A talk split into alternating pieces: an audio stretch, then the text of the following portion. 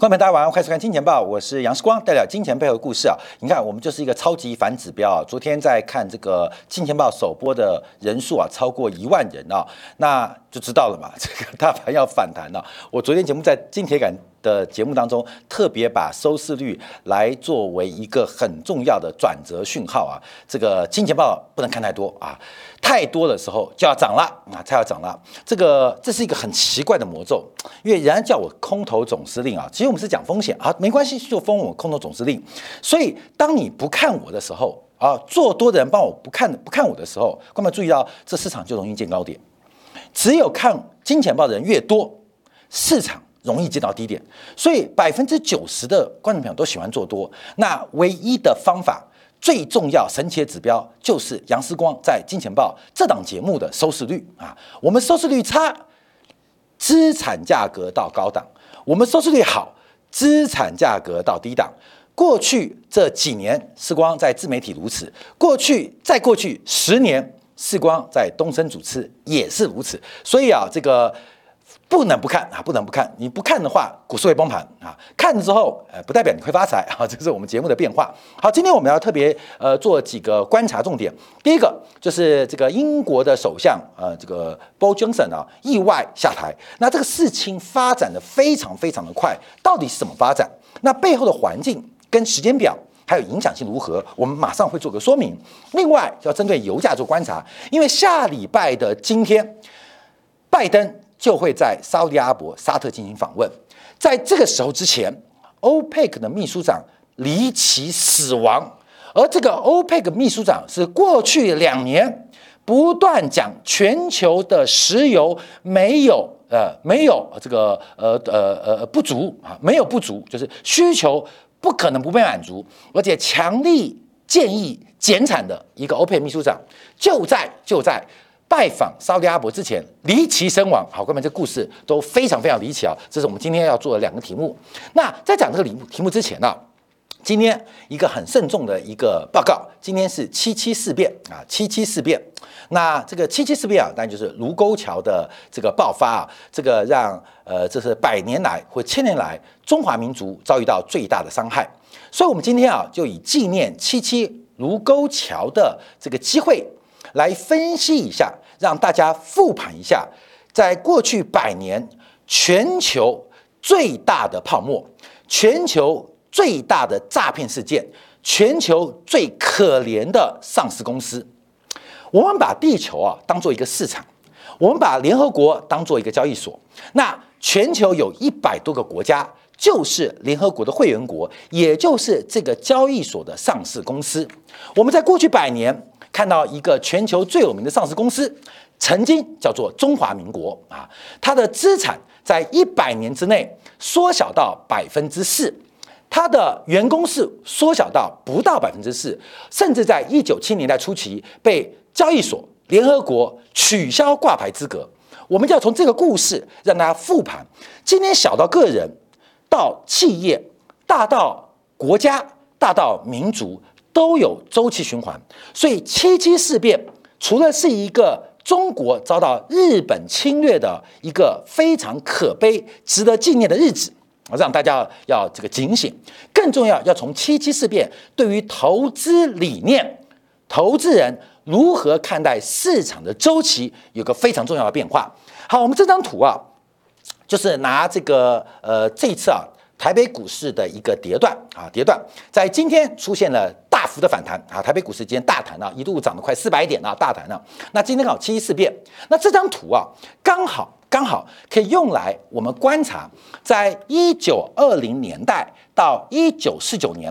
中华民国亡国的背景跟过程，我再次跟大家报告，把中华民国当做一家上市公司啊，因为上市公司有大的嘛，有小，超级大上市公司不就是国家吗？啊，所以国家就是上市公司。我们看中华民国是怎么从股王打到地雷，踩到地雷变成破产到下市，到现在还在重整当中。那。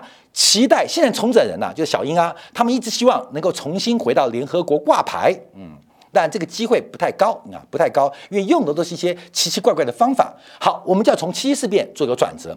好，观众朋友，这个国民政府啊，国民政府它的股价最高峰，应该严格来讲啊，应该是在一九三零年、一九二八、一九二九年。当时在中原的军阀内战结束之后，利用美国经济的大萧条，中国进行了全面的经济复苏。我们小时候课本提到，这是国民政府的黄金十年，就是一九一六。到一九二六啊，一九一六到一九二六，那这个黄金十年，在当时，你作为国民政府的股东们，那股价是节节攀高，百业各部门营收业务，相对于西方国家的经济大恐慌，一九二九年嘛，中国啊是特别不得了，而这中国指的是国民政府啊，中华民国。好，那我们要注意哦，那这个股价高点，其实早在一九三一年。九一八事变爆发的时候，这个股价就出现转折哦。你作为国民政府的股东，你要这时候要懂得进行一个减码操作。虽然我们的教科书告诉我们，黄金十年，国民政府建设的黄金十年是一直呀，一直到一九三六年，可事实上，在一九三一年就已经发现被人盗货。那这个指标是什么？就是我们看到一九三一年的九一八事变，中国最重要的资源产地，中国面积最大的平原，在九一八事变之后，因为总经理、CEO、董事长蒋介石领导无方，要求东北分公司的总裁张学良撤退啊，就是把一个分公司给放掉了嘛，放给小日本鬼子嘛。所以其实股价在高档哦，看到没有？当时在南方。作为中华民国国民，还是骄傲的哦，只是很气愤、很愤慨，但继续歌照跳、歌照唱、舞照跳、股票炒。可是其实股价已经做到转折了，而这个股价下跌，一直到了一九三七年七七事变爆发。七七事变爆发，我们就看到中华民国这家上市公司，它的资产、它的土地、它的员工、它的生产要素、它的税收全面崩盘。所以我们跟大家讲哦，看一个。国家看一个皇朝，看一个民族的兴衰史，它就像看股票一样，你要懂得知道你在什么阶段。所以我们提到，严格来讲啊，这个蒋介石的国民政府叫中华民国，其实它的初迭段是来自于九一八事变。初迭代的九一八事变，后来啊，在七七卢沟桥爆发之后，这是中华民国甚至是中华民族的主迭段啊，各位叫主迭段，因为中间啊就发生了很多悲剧。那我们简单讲嘛，一个上市公司最重要什么资产嘛，一个国家最大占什么土地嘛，土地丢丢丢丢丢丢丢。另外一个最重要是员工嘛，看员工规模嘛。那另外国家就看。控制的人口嘛，人口变少变少变少，不断的变少啊，而且内部还有共产党的内讧啊，就是公司内讧啊，这个兄弟戏强，所以我们看到股价一路崩盘，那中间就出现几个很重要的人物啊，包括像汪精卫啊，这个汪精卫啊，其实算是国民政府呃的一个要角啊，当时其实我们现在啊，在历史当中叫他是汉奸叛国贼，其实啊，汪精卫。他是非常厉害跟聪明的投资人，他放空了国民政府，你懂吗？他放空了中华民国，跑去跟日本人呃合作协调，那当然就是掏空国家资产嘛。为什么？但他知道，虽然呃呃跟日本人合作是汉奸。但总比给蒋介石领导好吧？这个是个庸才，你知道吗？这是个蠢才啊！这个坏透的东西，无能无没有无能无为的，这个会把国家搞垮，会把民族给伤害掉了啊！所以当然叛变了。这就是由多翻空的一些代表啊，由多翻空代表。好，这个是主叠段啊，大家知道，讲以中华民国历史啊，这是主叠段。这个主叠段呢，一直到一九四五年啊，一九四五年抗战结束啊。抗战结束，当时我们看到一九四五、一九四六，南京的市区，呃，房价在短短两年上涨超过十倍哦。上海的房价在短短两年上涨更是超过三十倍以上哦，那是一个超级的反弹。关明，你知道像什么意思吗？就很多的空头走势到了极致之后，不可能盖再差的嘛。我们把日本人都打垮了，我们把万恶的空头都消灭了。不可能有更低点了嘛？哈，所以很多人抄底哦，非常多人抄底哦。我要跟大家报告，我们现在在这个位阶啊，我们在这个位阶，我们已经被主力出货了。很多投资人不知道，看到了反弹，看到了和平的奖项，看到了西安事变的安内攘外，感觉一致团结抗日，出现了反弹，看没有？我们现在可能就这个点到这个点的过程哦。你认为你会打赢？你认为有机会？看没有？屁，一点机会都没有。为什么？因为你有非常愚蠢的领导班子啊，看到没有？就是像最近不是那个网家的那个张宏志吗？关没有？这个。说不过去啦，跟股东募款三百八十块，现在股价跌到三十八块啊，没有跌那么低了啊，也差不多了，反正三位数字嘛，随便你去到一位数就它的股价嘛，就碰到无能的领导阶层啊，就蒋介石嘛，那配到拍马屁的技术官僚，所以你以为会反弹吗？观众朋友，你以为反弹？你以为国共合作就能够打败日本吗？呸啊，不可能，因为要看 CEO 是谁。好，真正的主跌段在这一段哈，这一段八年的空头，没有人受得住。没有，你连活下来都不容易了。好，你幸存者，你幸好活下来的，在一九四五年开始摸底，开始摸底，看到没有？最悲惨的，我跟你讲，最大的跌段还不是一九三七到一九四五哦，最大的跌段是一九四六到一九四九年的解放战争。没有人想到，在三年的时间，一家上市公司可以把九十六 percent 的土地给丢掉。可以把九十七 percent 的员工给丢掉，剩下百分之四的土地，剩下百分之三的员工。我指的就是领土跟人民。后面股价到现在，从一九四九年开始重整啊，开始呃基本股票崩盘，到一九七零年代啊，七零年一九七一啊被上市公司联合国呃退剔出，你知道吗？剔出不符合财报逻辑，有诈骗原因，还常任理事国提出啊，不仅踢出了。摩台子的权重踢出了加权指数权重，踢出了联合国权重，重整到现在，我们冲到现在哦，注意哦，这就是个上市公司，看到没有？很多事情你不能想到哦，你不管是在一九三五年摸底，还是在一九四五年摸底，任何的摸底它可能都会反弹，可是真正恐怖的故事才刚刚开始。才刚刚开始，所以我们刚讲，我们就用台北股市的未来啊，这些数字是纯取虚构啊，如有雷同啊，纯属巧合啊，各位，这是目前观察。所以现在哦，是黄金十年，你以为大家内部团结就会出现一个多头的反弹？它的确只是个反弹，真正的主跌段还有末跌段，还有很多的鬼故事要发生了啊，鬼故发生了。好，那我们就讲啊，那这个鬼故事从哪边开始发生？我们先看一下今天最令大家意外的就是英国首相鲍江森。宣布请辞，这个宣布请辞为什么叫做意外？为什么叫意外啊？为什么叫意外啊？为什么叫意外？关没意外？因为在昨天，波江省才讲一句话：我不会下台。坦率的说，这个国家最不需要的就是选举。啊，关没有？所以我常常提到，我为什么在这几天啊，对我们的很多这个观众啊，干嘛的，我要进行区别对待啊？这个区别对待啊，有很多运营的原因。我跟大家公开这个秘密好了，因为我们公司员工不多，大概就数得出来啊，就数得出来。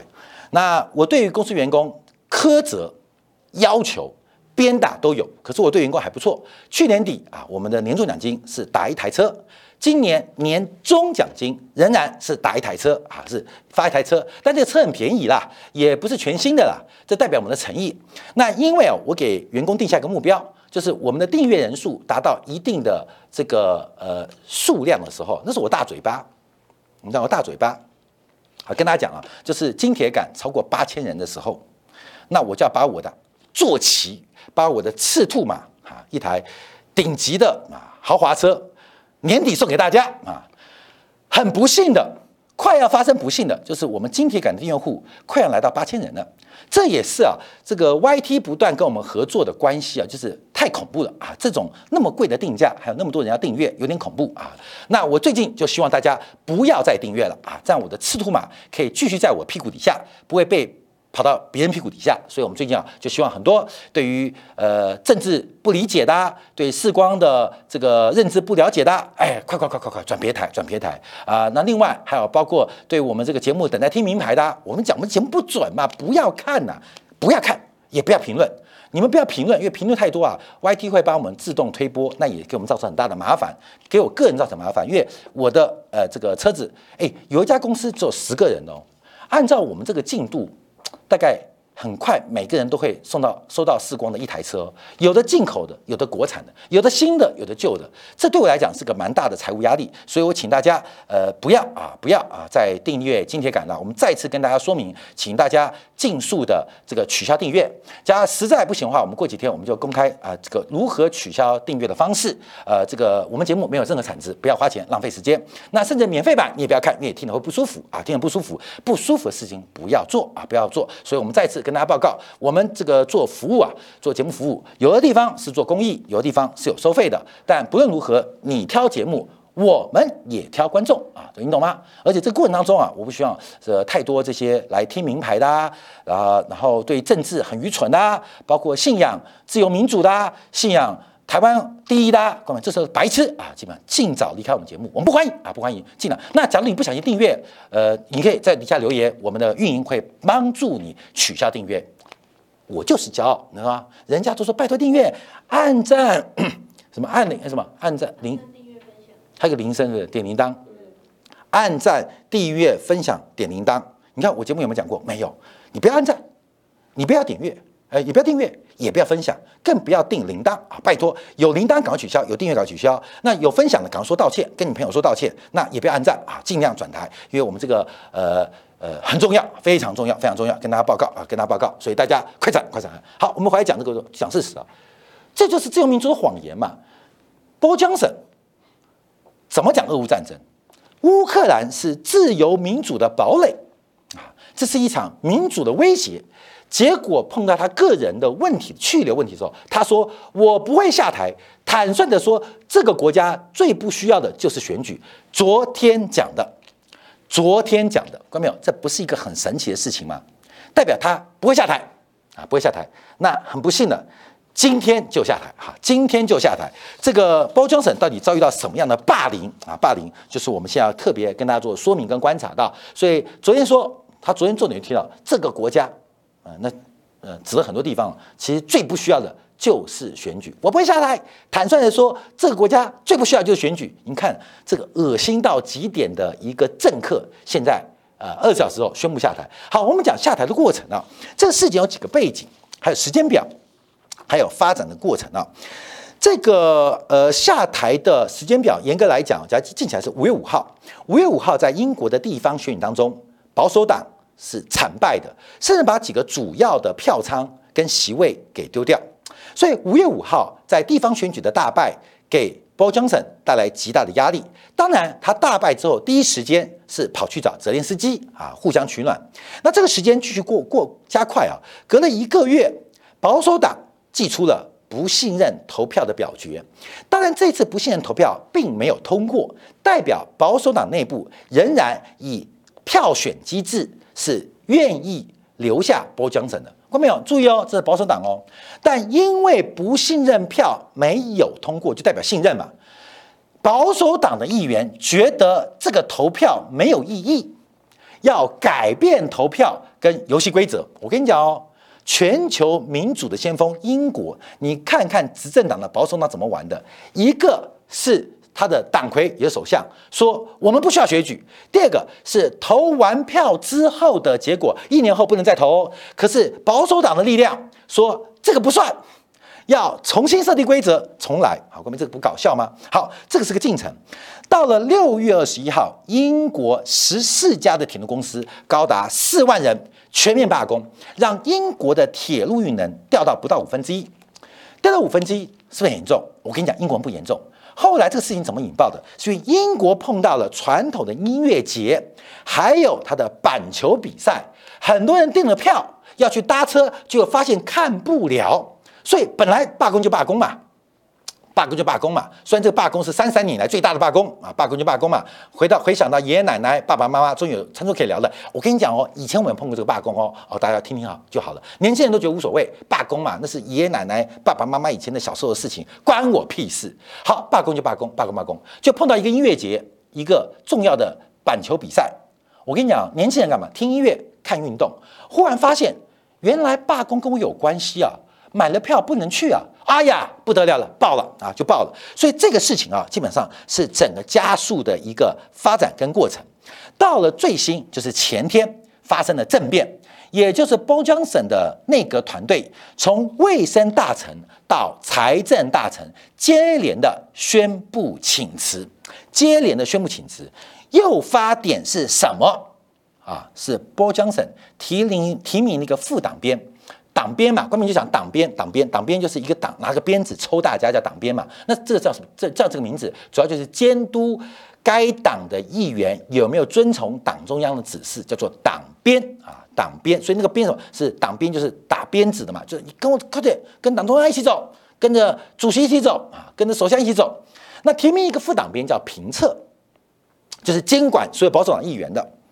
提名之后呢，看到没有？是个男性的这个呃议员啊，性骚扰两位同事啊，性骚扰两位同事，性骚扰两位男同事，男生性骚扰女女性女生啊，这个可能是有情有可原，没水准啊，没文化，像时光一样。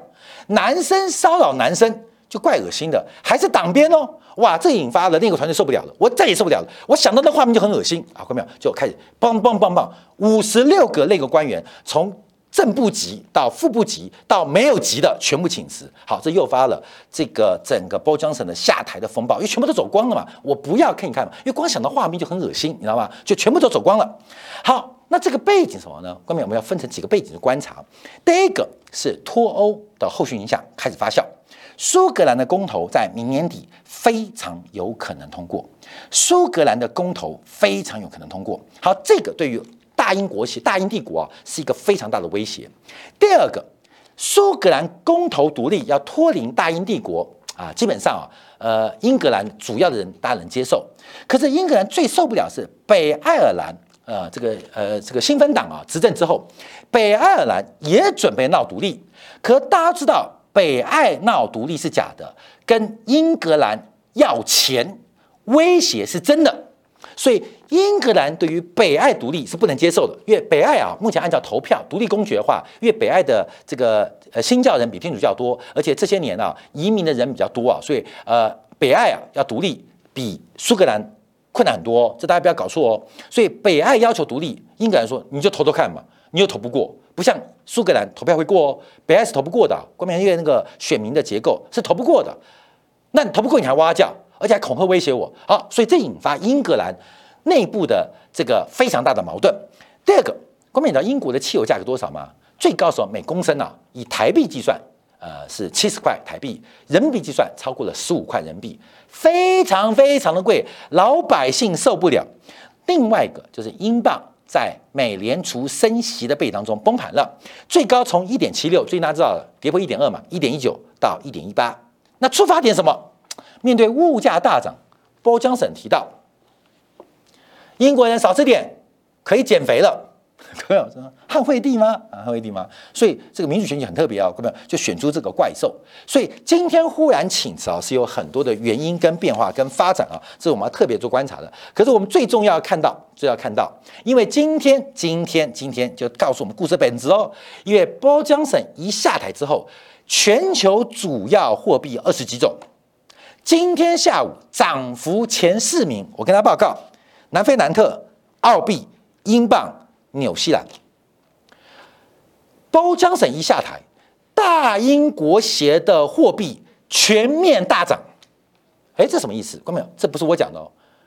我你们觉得时光很偏颇对不对？哎，转台，我告诉你，纽西兰人他们也用钱支持这样决定，澳大利亚的人也用钱决定了澳币。连南非都用钱来攻克包江省的下台，那更不要讲英镑啊！英镑大幅反弹，大反弹。所有人，整个大英国协都觉得过去这几年选那个包江省就是个垃圾，是个垃圾。他下台，使得所有大英国协的股价啊汇价全面反弹。好，观众朋友，那这个重点哦，我们之前啊带出一个民族论啊，其实在欧洲历史发展当中，主要的文明创造者或领导者应该是拉丁人。应该是拉丁人。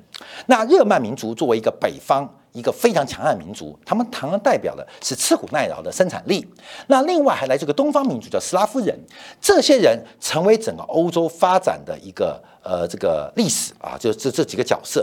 那其中还有一支就是昂格鲁萨克逊民族昂萨人啊，就带以英国为主，后来移民到美国为主。这次我们看这个战争啊，第一个是昂萨人把日耳曼人玩死，把拉丁人给灌醉，把斯拉夫人给丑化啊！各位朋友，就是在欧洲这个大染炉，在西方大事情当中，昂萨人占有一个绝对的一个话语权跟控制权，所以昂萨人大胜。我们从什么做指标观察？谁大赢？美国大赢了。美国光是看美元创下二十年新高，后面就知道谁赢了嘛。我们有些分析就觉得涨就是对的，跌就是错的嘛，就所谓市值管理嘛。所以涨就是对的，涨就是赢家，跌就是输家。台积电跟联电谁比较强？台积电涨，所以台积电是赢家；联电跌，联电是输家。台积电跟英特尔为什么有不同的差别？台积电涨，英特尔跌，所以台积电赢家，英英特尔是输家，这逻辑不就出来了吗？好，各位没有出来。所以美元涨。大家都跌，那就是赢家是美元嘛？美元谁赢呢？后面美国有两个，第一个政治跟民族的主线是昂萨人，但控制美国的是犹太人。这次犹太人似乎在美元的行情当中并没有占太多甜头哦。你看到油价失控，看到股市崩盘，看到国债大跌，这个犹太的金融的资本受到极大的伤害跟打击，昂萨人赢了。好，昂萨人赢，那除了美国的昂萨人。英国也是昂萨人啊，应该高兴。好，各位朋友，这是包江省更根本的原因。为什么那么快被人民给拉下来？我不相信人民有这个选择，是谁在后面推动的？英国的昂萨资本家对这一次割全球韭菜的过程当中，截至到这半年结算的时候，发现怎么美国的昂萨人赚的波满呃怠满，我们英国怎么没赚到呢？这是个内部矛盾。这是一个非常大的内矛盾，不是换寡，而是换不均。所以这些包括了外在的环境，包括了俄乌战争，包括了我们看到了在这一次的利益部分，都是直接推动包江省下台的一个结果。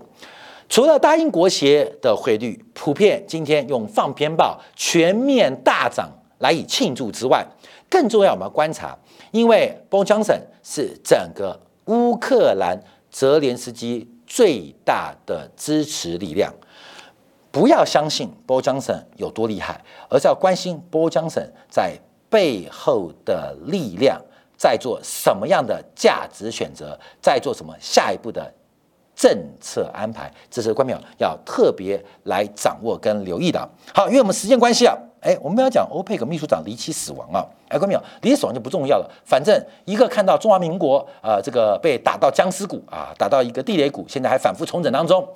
从我们当下的一个政治体制的历史过程，要注意到现在对我们投资周期的变化。另外，包江省的下台，哇，更会给今年下半年带来更大的变化哦。那拜登背后的力量又在想什么呢？